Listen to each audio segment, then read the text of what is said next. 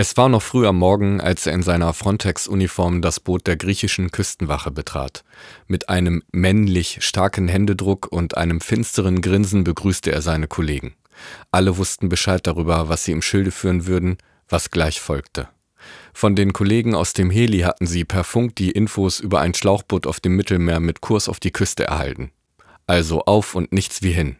Sie waren damit beauftragt worden, die europäischen Außengrenzen zu schützen. Dies um jeden Preis und ihnen war jedes Mittel recht. Irgendeiner musste ja die Drecksarbeit machen, um unsere Staaten, unseren Wohlstand, unsere Kultur, ja, um Europa zu schützen.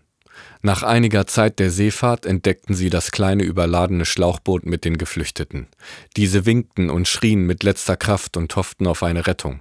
Aber seine Kollegen und er hatten anderes im Sinn. Diese Schmarotzer sollten niemals die Küste erreichen und europäisches Festland betreten. Die Frontex-Männer hatten ihre Tricks. Erstmal blockieren und so passiv zur Umkehr zwingen.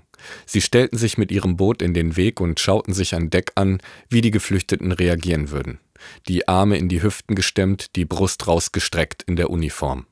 Als das Schlauchboot keine Anstalten machte, umzukehren, probierten die Männer es mit einer zweiten Strategie.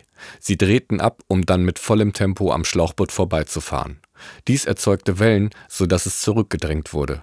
Die Menschen im Schlauchboot wurden kräftig durchgeschaukelt, sie riefen und schrien verzweifelt. Die Frontex-Männer schauten sich bestätigend an und grinsten, machten sich lustig über die rumfuchtelnden Menschen in Not. Eine wirksame Maßnahme.